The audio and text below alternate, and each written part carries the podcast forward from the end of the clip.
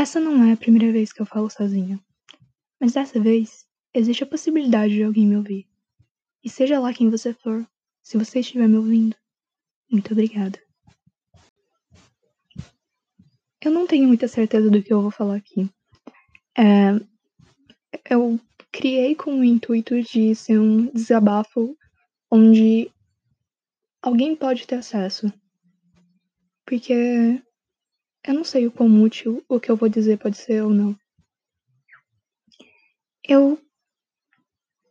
Eu fui uma pessoa que vivi muito próxima da morte. Muito, muito próxima. É, diagnosticada muito cedo com depressão. E. Isso foi. Uh, constante na minha vida. A morte se tornou uma grande amiga.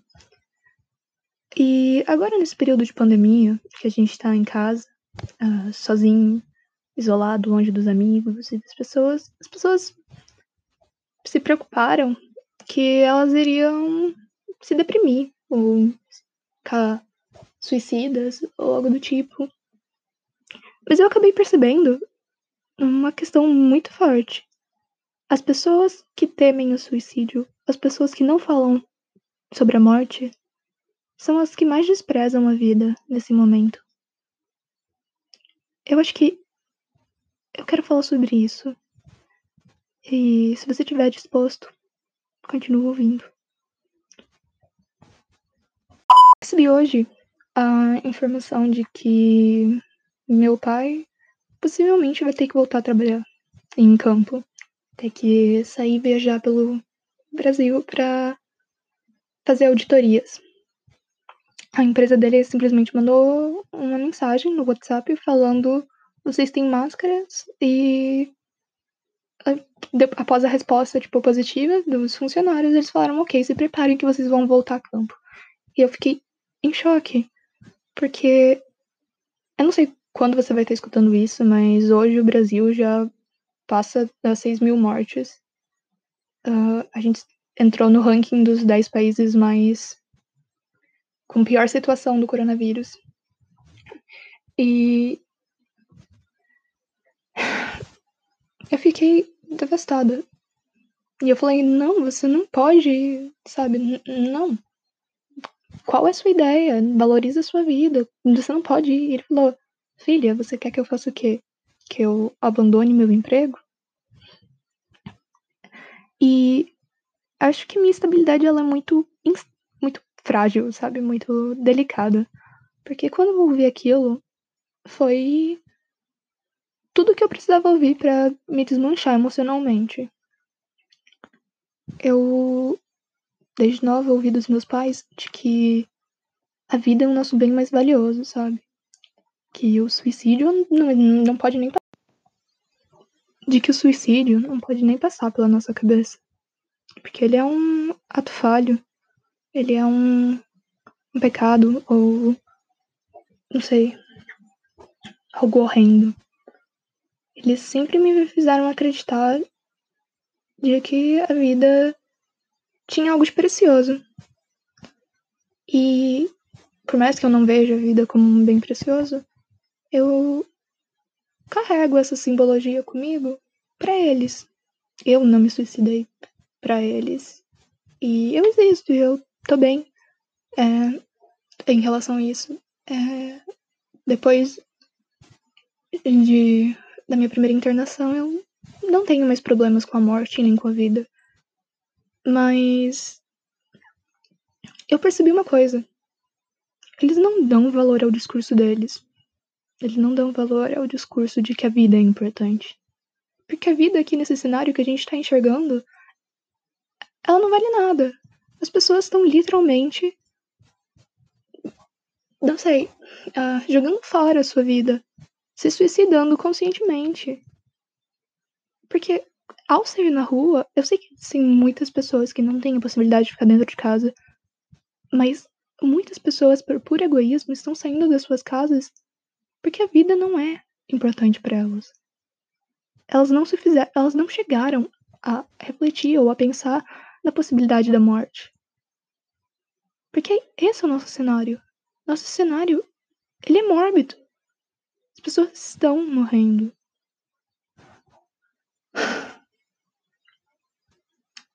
E eu não sei como colocar isso na cabeça dos meus pais. Eu conversei com minha mãe e ela ficou bem chocada, mas eu não sei como colocar isso na cabeça do meu pai.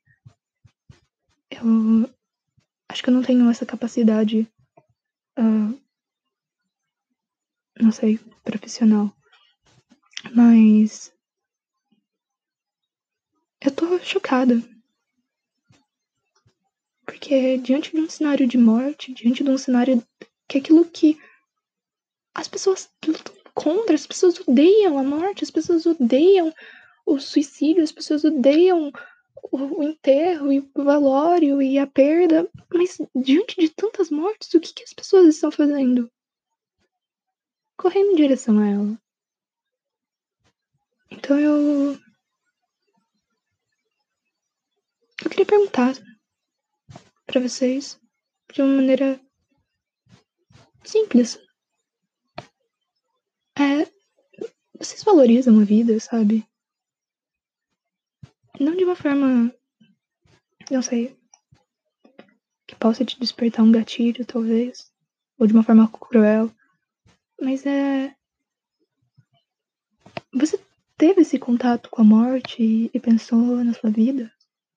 Você entende o quão vaga é a existência?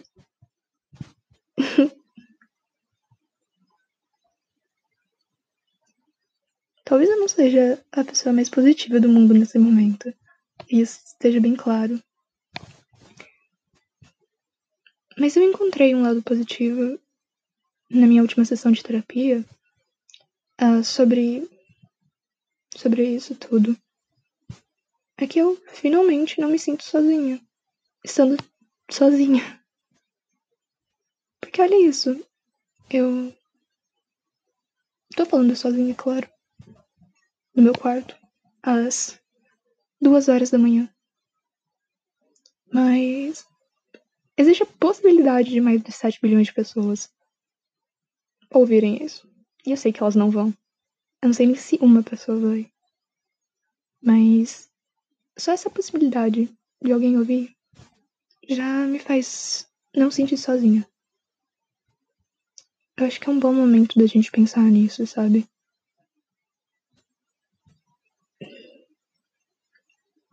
Não tem um lado positivo numa pandemia. Mas. Aproveita esse tempo. Sem. Não sei.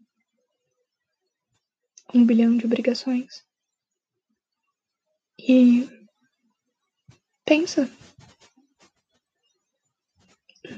Em você. Fala sozinho na internet. Publica o que você acredita. Se expressa, ou sei lá, faz o que você quiser. Dorme, eu tenho dormido muito. E tá tudo bem. Eu.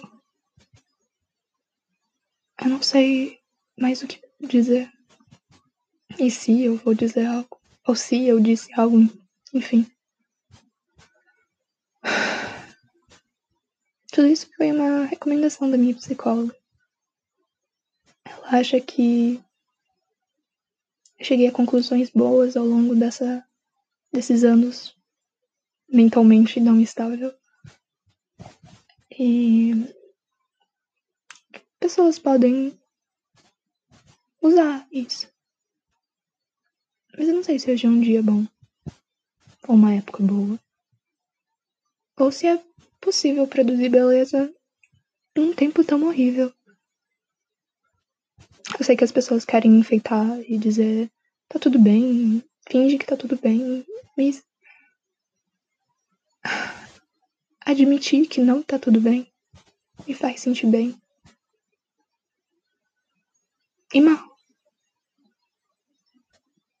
Eu não vou negar isso aqui pra vocês, eu não vou dizer estamos num momento lindo, olha só, você pode ficar em casa. Com... Não, não é um momento perfeito, não é um momento. Ai. Não sei, enfeitado, não é um momento gourmet. É um momento de realidade só. Se eu pudesse escolher, nesse momento, eu queria muito ser uma pedra no meio do nada, sem consciência. Mas eu não sou. Eu não posso negar meus sentimentos agora. Eu acredito que ninguém deva negar seus sentimentos agora. A gente não é uma pedra. Por mais que eu quisesse ser uma, ninguém é uma pedra. E tá tudo bem sentir as coisas. Então. Aproveita. E. Se permita. Só isso. Se permita. Eu acho que eu vou criar algum local para caso alguém que escute isso quiser conversar, quiser ter uma amiga virtual, eu quero me oferecer de verdade. Eu não sou uma psicóloga, não tô oferecendo um lugar de auxílio mental. Eu não sou. Mas eu tô aqui pra conversar. E ser uma amiga. Porque, por mais que eu tenha gostado de estar sozinha, é bom saber que tem alguém pra ouvir a gente. É bom saber que alguém olha pra nós. Alguém nos vê. Por mais que eu não possa te ver, eu tô aqui. Então, se isso for ao ar e acaso você escute, me manda uma mensagem. Me diz o que você sente. Me diz o que você acha. E se não quiser dizer nada, tudo bem. Só saiba que existe essa possibilidade. Você não tá sozinho. Nem hoje. Nem nunca.